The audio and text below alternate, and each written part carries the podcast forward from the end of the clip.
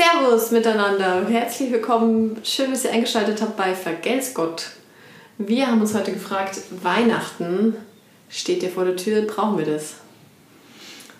Und was sagt ihr? Brauchen wir Weihnachten? Es gibt nämlich, habe ich jetzt gehört, ähm, freikirchliche Gemeinden, die kein Weihnachten feiern.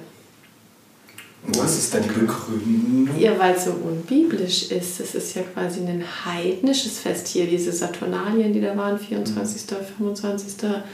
Dezember. Da haben ja die Christen sich sozusagen draufgesetzt auf dieses Sonnenfest. Und überhaupt hat Jesus nie gesagt, dass wir seinen Geburtstag feiern sollen. Aber Ostern dürfen wir dann schon feiern. Ja, Ostern ist ja klar, da geht es um Kreuz und Schuld, das finden die super. Aber wir können ja Ostern gar nicht feiern, wenn er gar nicht geboren ist. Ja, er wurde halt äh, in der Taufe von Heiligen Geist, dann könnten wir Tauffest feiern vielleicht. Also und ist es obsolet theologisch, das Weihnachtsfest? Jein, jein. Also ich, Wie jein? Echt jetzt? also der Termin das ist versteht doch gar keiner. also der Termin ist komplett untheologisch, das stimmt. Der das hat Termin man ist- irgendwie mal festgelegt. Ist, ist intelligent. Die haben halt sich gedacht, wenn die da eh schon feiern, dann lass uns was Gutes feiern. Genau, aber so grundsätzlich über die Geburt Christi nachzudenken und die zu feiern, ist ja jetzt nicht unwichtig. Also und wie er geboren wurde und empfangen wurde und so, das steht ja sogar im Glaubensbekenntnis drin. Das heißt, dass man die Geburt von ihm auch feiert, ist ja gar nicht so blöd. Und man feiert ja, wenn man sich über was freut. Und wir können uns ja schon darüber freuen, dass wir Jesus bekommen haben. Das ist ja erstmal was Positives. Ja, absolut. Ich bin ja voll für Weihnachten feiern, wäre noch schöner. Also ich finde, selbst wenn es jetzt ganz untheologisch wäre und völlig säkular, wäre es ja immer noch ein schönes Fest. Also natürlich wäre es da nicht ein so schönes Fest und äh, würde was fehlen, aber es wäre ja an sich trotzdem noch schade, wenn man es nicht feiern würde. Aber ich sehe das, also ich bin ja total davon überzeugt, dass eigentlich Weihnachten das auch kein Zufall ist, dass sich das so als das beliebteste Fest sozusagen entwickelt hat. Das ist ja schon beliebter als Ostern, weil ich finde, dass diese Botschaft halt eigentlich auch ein bisschen anschlussfähiger ist als Ostern.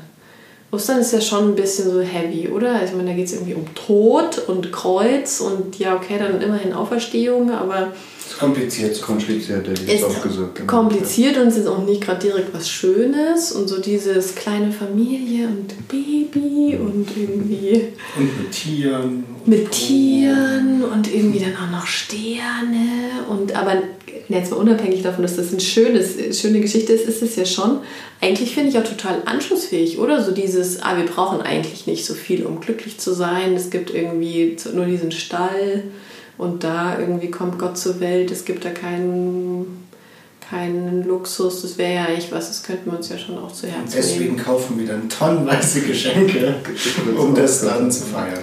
Ja, dass der Mensch das kein Problem hat mit so Paradoxien, das kann man da wieder schön sehen, ja. Genau. Aber auch, aber auch so dieses, ähm, wobei das ja scheinbar exegetisch bedingt ist, dieses Hirten zuerst ist ja vielleicht äh, auf eine Verheißung zu, zurückzuführen aus dem Alten Testament, aber es wurde ja dann immer so, ah, und Gott kommt zuerst zu den Armen und so, und das ist ja auch nicht verkehrt. Also ich meine, die sind ja schon irgendwie da.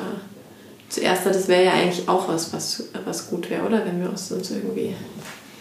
Also es ist ja aber auch schon so, dass, glaube ich, so Sachen wie Spendenbereitschaft oder irgendwie wir merken, dass es Obdachlose gibt, das ist, Ja. glaube ich, auch an Weihnachten ist da das, das Verständnis auch höher, weil man ja immer sagt, zu Weihnachten ist das Fest der Liebe und es sollten eigentlich alle ein bisschen gelassener und freundlicher sein.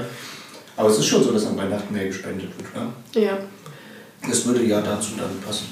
Ja, und das ist doch was, was, also auch das wäre ja ein ganz wichtiger Gedanke, oder? Den wir eigentlich schon auf jeden Fall brauchen. Bräuchten wir nicht ja eher einmal mehr. im Jahr, aber es ist ja schön, wenn es schon einmal im Jahr gibt. aber wenn es Weihnachten nicht gäbe, dann wäre es ja nicht öfter, dann wäre es halt nullmal im Jahr, oder? Ja, also ich glaube, für, für benachteiligte Menschen in unserer Gesellschaft lohnt, in Anführungszeichen, sich das Weihnachtsfest schon. Und wenn man auch überlegt, dass es dann vielleicht, ich weiß jetzt nicht, wie das mit Corona ist, aber große Weihnachtsessen für Obdachlose gibt Ja. oder so. Ja, und aber auch so, selbst in den Familien ist es doch schon auch noch so das Fest, wo man halt dann doch alle irgendwie zusammen, ja vielleicht jetzt nicht, aber zusammenkommen und irgendwie sich irgendwie zusammenraufen und irgendwie, wenn sie sich auch sonst nicht verstehen, auch versuchen, irgendwie Liebe walten zu lassen. Das ist ja schon eigentlich auch gesamtgesellschaftlich schon auch gut, oder? Wenn, wenn das irgendwie noch einmal im Jahr hochgehalten wird. Ja, absolut.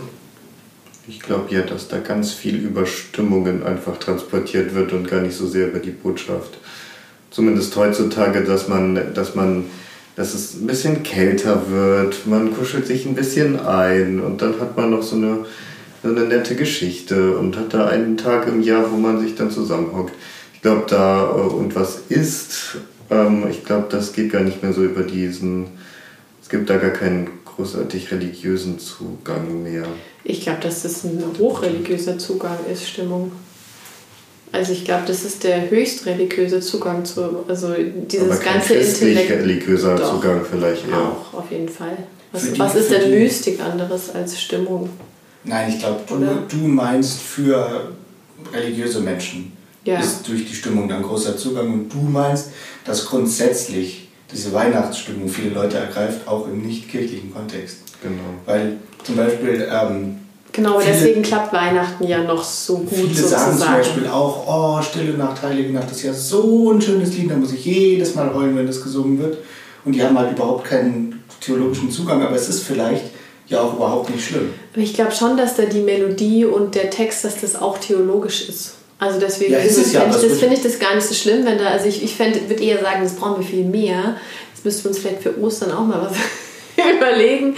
Also das macht ja die katholische Kirche zum Beispiel schon besser, oder? Die haben ja mehr so Handlungen, die irgendwie Stimmungen hier mit Aschekreuz und irgendwie hier, was weiß ich, Osterkorb segnen oder so. Also sowas bräuchten wir irgendwie den Rest des Jahres eher auch mehr.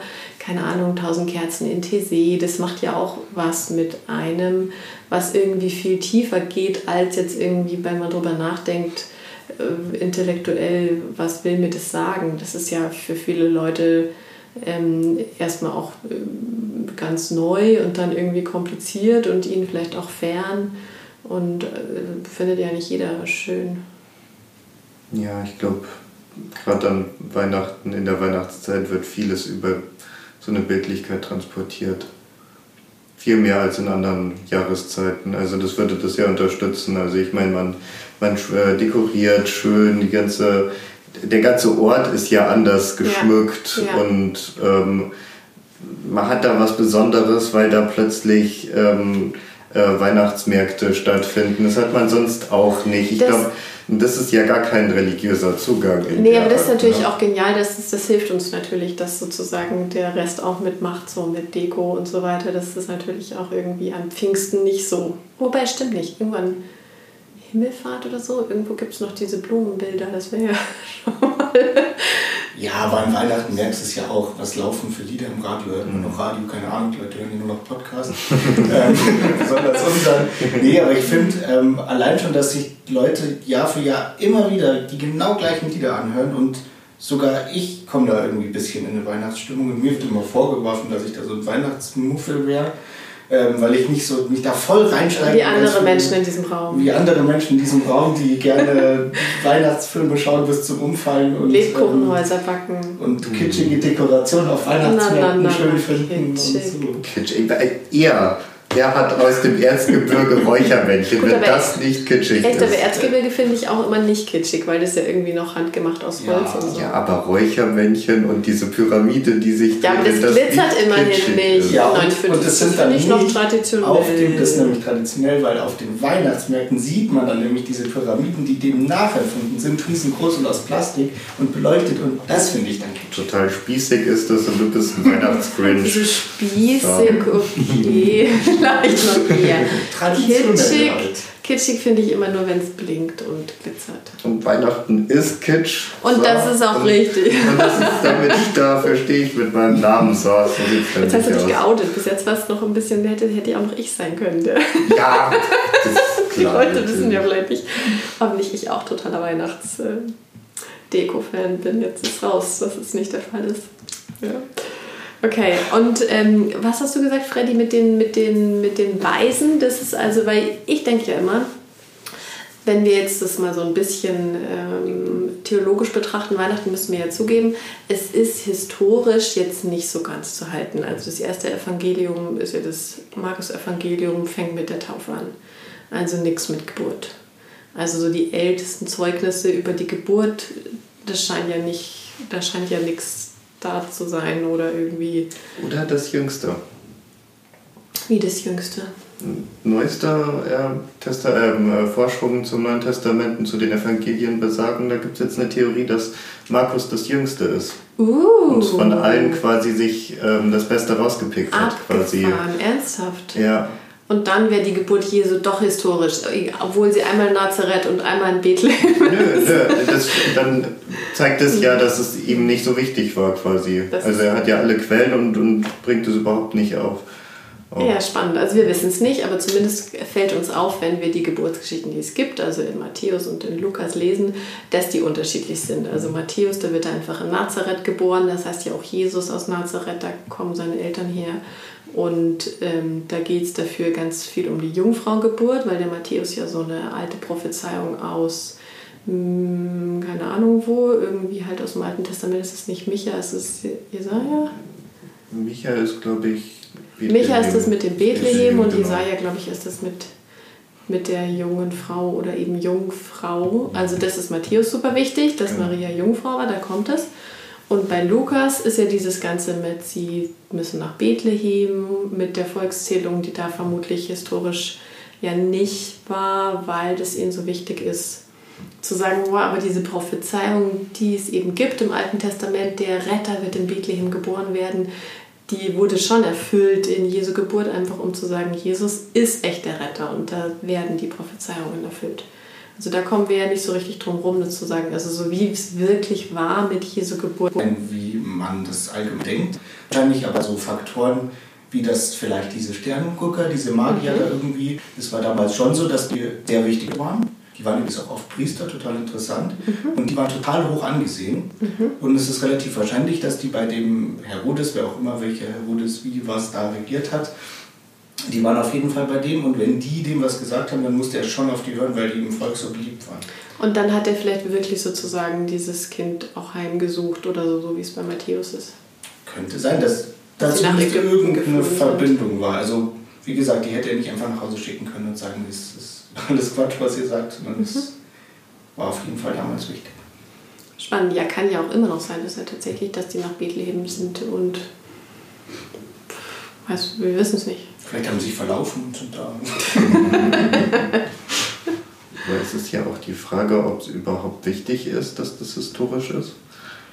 Also, weil klar, natürlich, ich meine, es ist eindeutig, dass wir nicht wissen, wie es genau passiert ist, allein dadurch, dass wir verschiedene Quellen haben und dass sich da Tatsachen widersprechen. Aber ich meine, dass man die Geburt, so, also symbolisch die Geburt einfach feiert, egal wo und wie sie jetzt genau passiert ist, ist ja an sich schon ein Argument, um es einfach zu feiern. Auf jeden Fall. Und ich sehe das ja schon auch so, dass man, ähm, das ist ja umso wichtiger, wenn man sagt, das ist jetzt vielleicht kein Tatsachenbericht, weil so genau wussten die es auch nicht.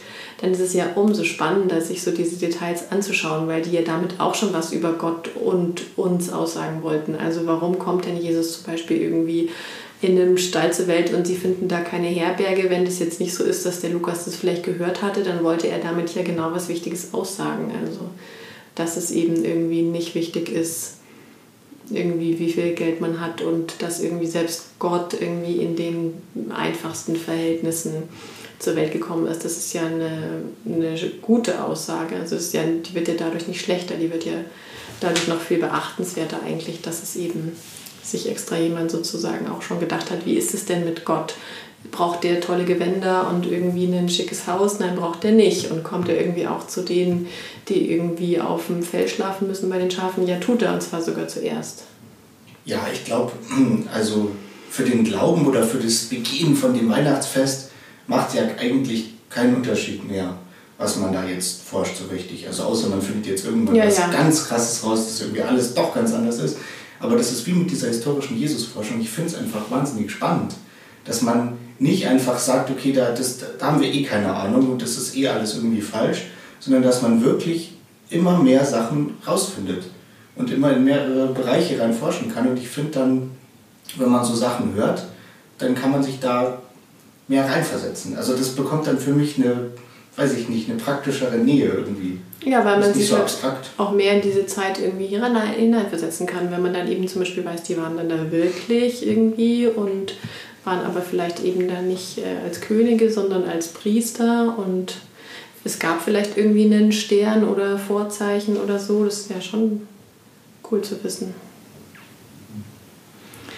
Okay, also es ist nicht so wichtig, wie er genau geboren wurde, aber glaubt ihr denn, dass Jesus, ähm, war das irgendwie magisch bei der Geburt oder war Jesus ein ganz normaler kleiner Junge und als er, keine Ahnung, 25 wurde, ist er zum Meditieren in die Wüste gegangen und da erst Gott begegnet und irgendwie in der Taufe von ihm adoptiert, so ein bisschen wie das Markus schildert? Mir schon klar, dass ihr es auch nicht wisst. Das, das ist jetzt mal eine Frage. Also Aber es gibt auch diese Geburtsgeschichten, wo da irgendwelche Tonträublein, äh, ich weiß nicht, das ist ja irgendein anderes Evangelium, aber irgendwie zum Leben erweckt oder dieses Jesus im Tempel und ich, wieso habt ihr mich gesucht? Natürlich bin ich bei meinem echten Vater sozusagen hier, Maria Josef. War doch klar, dass ich nochmal in, in, in Jerusalem im Tempel bleibe und so. Das sagt ja so ein bisschen, dass es schon irgendwie ein besonderes Kind gewesen ist. Aber es ist schon auch so, dass wir einfach relativ wenig wissen über Absolut. Kindheit und Jugend und das sind immer nur so, ähm, so Fetzen, die man so noch im Kopf hat irgendwie. Und es kann ja auch sein, dass die eben nur aus dem Bedürfnis heraus irgendwie geschrieben wurden, dass es eben klar macht, der ist einfach halt nicht nur ein Mensch. Also dieses Bedürfnis wäre ja, könnte ich ja gut verstehen, das glauben wir ja auch. Also die hätten, man hätte nicht einfach damals eine stinklangweilige Biografie geschrieben, so wie man es damals irgendwie gemacht hätte und gesagt hat, ja, dann war der halt mal da, dann war der halt mal da. Also du meinst, man, man will da vielleicht so ein bisschen das, dadurch, dass man das nicht so detailliert beschreibt, also ein bisschen was magisch Ungewisses lassen, oder? Nee, ich glaube, so ungewiss wollten sie es nicht lassen, sonst hätten sie ja gar nichts geschrieben. Dann hätten das ja Matthäus und Lukas gemacht wie Markus. Also, oder wie Johannes zum Beispiel, der, da gibt es ja auch nichts über die Kindheit, das fängt ja auch mit der Hochzeit zu Kana an, nach diesem Prolog, wo es ja aber auch ein bisschen um die Geburt geht, sozusagen. Also, das Wort war bei Gott, also Jesus gab es schon immer irgendwie vor allen Vorzeiten.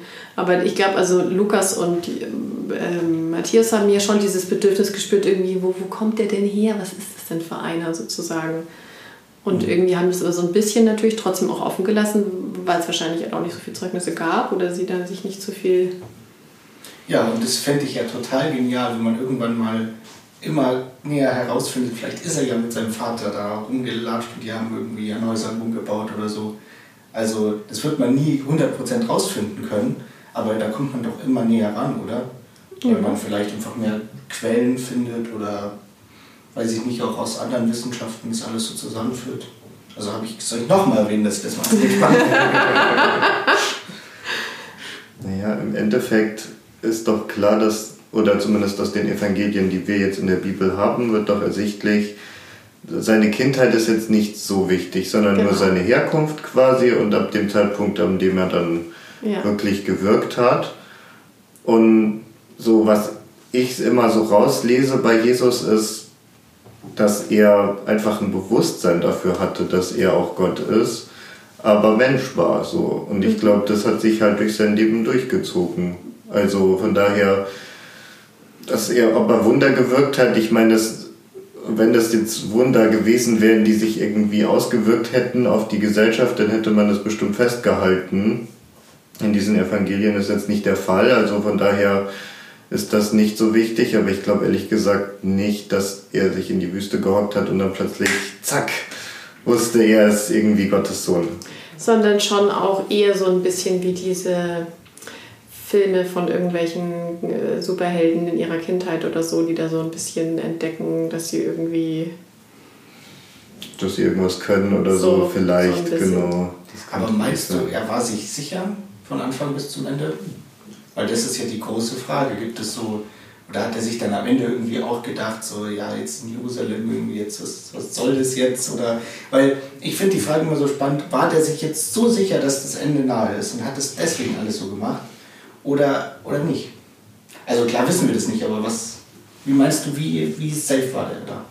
Ja, war sehr safe. Also, ich glaube, der war sich da hundertprozentig sicher und deswegen hat er halt Angst gehabt am Ende und hat halt viel gezweifelt. Aber naja, wir können ja nicht sagen, er ist 100% Gott, wenn wir nicht denken, dass er auch das Wissen hatte von über das, was dann ja. mit ihm passieren würde. Das stimmt, aber kann er sich dessen nicht irgendwie entäußern, wenn er das möchte? Keine Ahnung, also irgendwie, das jetzt stelle ich mir jetzt nur so vor. Ja, aber er wollte das ja als Gott, wollte er ja sich für uns opfern quasi. Und als Mensch wollte er das nicht. Genau, aber man kann sich ja vorstellen, dass Gott von sich sagt, boah, irgendwie, ich muss mich jetzt ändern, ich bin jetzt Mensch geworden, ich muss jetzt irgendwie, um mit den Menschen auf einer Ebene zu sein, muss ich jetzt irgendwie meine Göttlichkeit, natürlich habe ich die und irgendwie ist sie da und ich weiß um die, aber die muss ich jetzt sozusagen hier irgendwie, irgendwie so irgendwo hin verpacken oder ganz klein machen oder so, auch wenn ich die natürlich hätte, aber ich, ähm, ich lasse jetzt hier nicht sozusagen mich raushängen und ähm, irgendwie äh, lauf eben und flieg nicht oder keine Ahnung. Also sowas könnte man sich ja schon auch vorstellen, oder? Dass er dann irgendwie sich dessen so weit entäußert hat, dass er irgendwie so menschlich geworden ist und werden wollte, dass er dann trotzdem irgendwie eben auch gezweifelt hat, was wir ja schon überliefert haben mit diesem Mein Gott, mein Gott, warum hast du mich verlassen am Kreuz?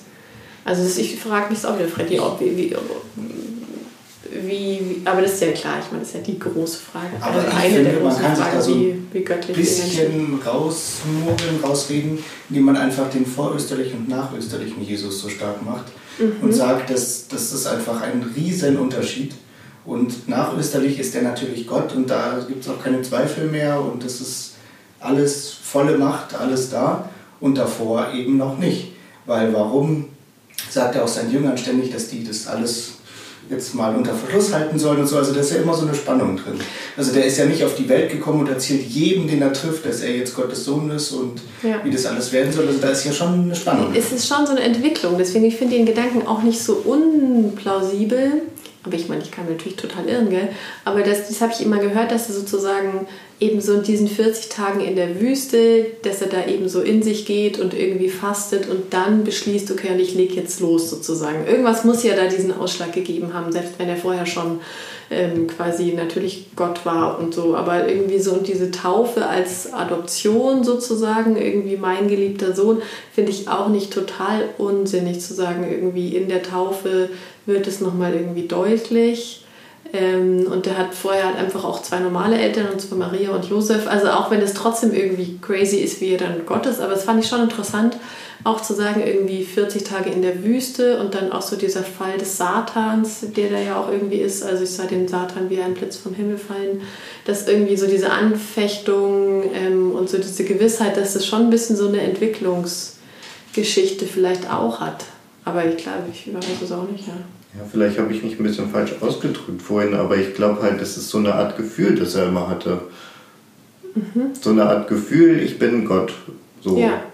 Aber natürlich, ja. ich meine, das man muss macht er ja immer, irgendwie gehabt haben, ja. Genau, man macht immer so seine göttliche Seite so stark und vergisst eben, dass er aber ja genau so, wie er komplett Gott ist, er auch komplett Mensch ist. Also ja, von genau. daher, von daher ist ja klar, dass er dann auch gezweifelt hat. Aber ich glaube auch, dass, dass er dieses Gefühl trotzdem hatte und eben durch diese Taufe dann vielleicht sich bestätigt gefühlt ja. hat. Auf eine also Art. dass es einfach beides nebeneinander sein kann, auch wenn wir uns das halt nicht vorstellen können. Genau. Ja. Ich wollte ja eigentlich zustimmen mit meinem Vorösterlich nach Österlich. Also dass, dass, dass es in Ordnung ist, weil ich denke mir immer, oder habe es mir gedacht, wenn, wenn Gott auf die Erde kommt, dann ist er nicht verwirrt und also so vom Verständnis her, dann, ja. dann, dann irrt er sich nicht und der hat auch keine Angst.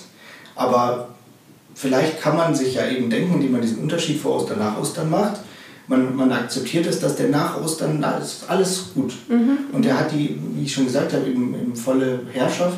Und davor ist er halt eben auch, wie du sagst, Mensch. Und dann hat man halt vielleicht auch mal Angst. Sonst, Sonst wären wir ja auch kein Mensch. Also ich finde, das ja. ist ja das Geniale an Weihnachten. Deswegen, also ich kann ja sicher sagen, dass ich finde, das ist ein hochtheologisches Fest und wir brauchen es dringend, weil das finde ich ja eigentlich immer wieder, ich habe ja irgendwie gedacht, was predigt man so an Weihnachten und dann Gott sei Dank habe ich festgestellt, es gibt da auch echten Inhalt. Also man muss jetzt nicht nur über Plätzchen und Lichter und wir lieben uns alle, sondern das ist ja eigentlich der krasseste Inhalt ever. Gott wird Mensch.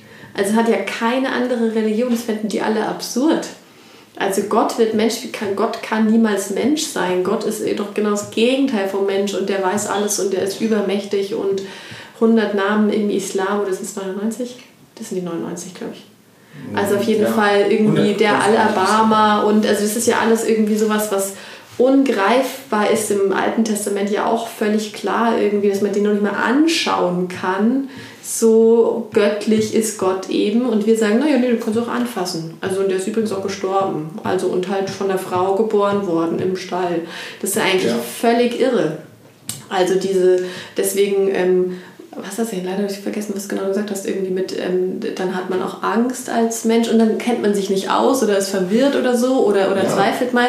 Ja, auf jeden Fall, weil das eben, das ist ja dieses völlig Unfassbare, dass er tatsächlich Mensch wird. Und das konnten sie sich doch auch so um 200 rum oder 300 um diese ganzen trinitarischen Streite. Das war total lustig. Da haben sie sich doch auch voll gekloppt, wer jetzt hat der geschwitzt, hat der was weiß ich. also und das ist ja dieses, was ja für die auch völlig schwierig zu fassen war. Natürlich, wobei sie haben es ja schon echt genial gelöst. Also ich bin da ja Fan von, äh, von diesem irgendwie eben wahrer Gott und wahrer Mensch. Aber ähm, das ist ja irgendwie erstmal völlig unvorstellbar. Also ein richtiger Mensch und der hatte auch irgendwie Angst und der hatte Zweifel und ähm, hat auch irgendwie wie ein Mensch gedacht und gleichzeitig halt auch anders. Ja. Da könnt ihr jetzt auch nichts mehr zu sagen, äh, gell? okay, wir brauchen Weihnachten. Aber was ich gedacht habe, brauchen wir Weihnachten nicht dieses Jahr noch mehr als alle Jahre vorher. Ich habe immer sonst denken doch irgendwie, ach, und ja, es gibt auch Menschen, denen es schlecht geht, also uns geht es da gut, aber und irgendwie an Weihnachten denken wir, die jetzt denken irgendwie, mir geht es auch schlecht, ich brauche jetzt auch mal hier eine Inkarnation und zwar schnell, weil ich irgendwie so das Gefühl habe, ja, letztes Weihnachten, das war auch schon blöd, aber da war noch irgendwie, abzu also dachte man abzusehen, es ist jetzt blöd und dann wird es aber besser. Und jetzt irgendwie hier mit nächste Variante und die Impfstoffe müssen dann wieder neu und wer weiß, was dann noch kommt. Ich bin echt so ein bisschen, wenn ich jetzt, jetzt, jetzt, jetzt geht es uns doch selber schlecht. Jetzt brauchen wir doch irgendwie das Licht, das im Finstern scheint und nicht nur für die anderen irgendwie, die arm sind und einsam, sondern irgendwie für uns. Ja, das Licht leuchtet ja für alle. Ja, nein, das ist also, ja auch nicht verwerflich, aber bis, also ich hatte noch nie so das Gefühl wie jetzt, wenn ich gedacht habe, jetzt, jetzt brauchen wir das echt dringend irgendwie auf der Welt. Und zwar also nicht nur da, wo es logisch ist, irgendwie bei den Ärmsten der Armen und Kranken, sondern irgendwie bei allen anderen auch. Die sind, gehen doch irgendwie alle auf dem Zahnfleisch und super angespannte Stimmung und irgendwie die einen wollen sie nicht impfen lassen, die anderen wollen die am liebsten zwangsimpfen, was ihnen reicht. Also das, ich finde schon, dass das irgendwie ein bisschen so eine düstere Zeit, könnte man sagen. Also dir hilft die hoffnungsvolle Botschaft von Weihnachten, hilft dir ein bisschen durch die Pandemie? Und das weiß ich noch nicht, ob mir die hilft, aber ich hoffe halt irgendwie auf Weihnachten, dass mir das vielleicht dann hilft. Also ich finde auch aus einem ganz praktischen Aspekt gesehen, ist Weihnachten immer so eine Art Versöhnungsfest. Also ähm, allein auch von der Geschichte her, dass, dass sich da verschiedene Schichten in diesem Stall treffen, allein schon. Mhm. Und, und ganz praktisch heutzutage gesehen, dass es ja ein Familienfest geworden ist, mhm. dass man sich dann irgendwie zusammenrauft und, mhm. und auch mal miteinander redet, auch wenn man sich vielleicht nicht so leiden kann oder sonst ja. nicht so viel redet. Und ich glaube, so ein Versöhnungsfest ist gerade sehr wichtig auch. So, dem ist jetzt nichts mehr hinzuzufügen. Wir wünschen euch frohe Weihnachten. und versöhnt euch, ähm, lasst ein Licht aufgehen. Und, ein frohes neues Jahr ohne fünfte Welle. Ja. Yay! Und entspannt euch zwischen den Jahren. das sind jetzt aber schon auch gleich hier noch Anstrengungen. Sollen wir uns auch noch entspannen? Das wäre gut, das wäre sehr gut.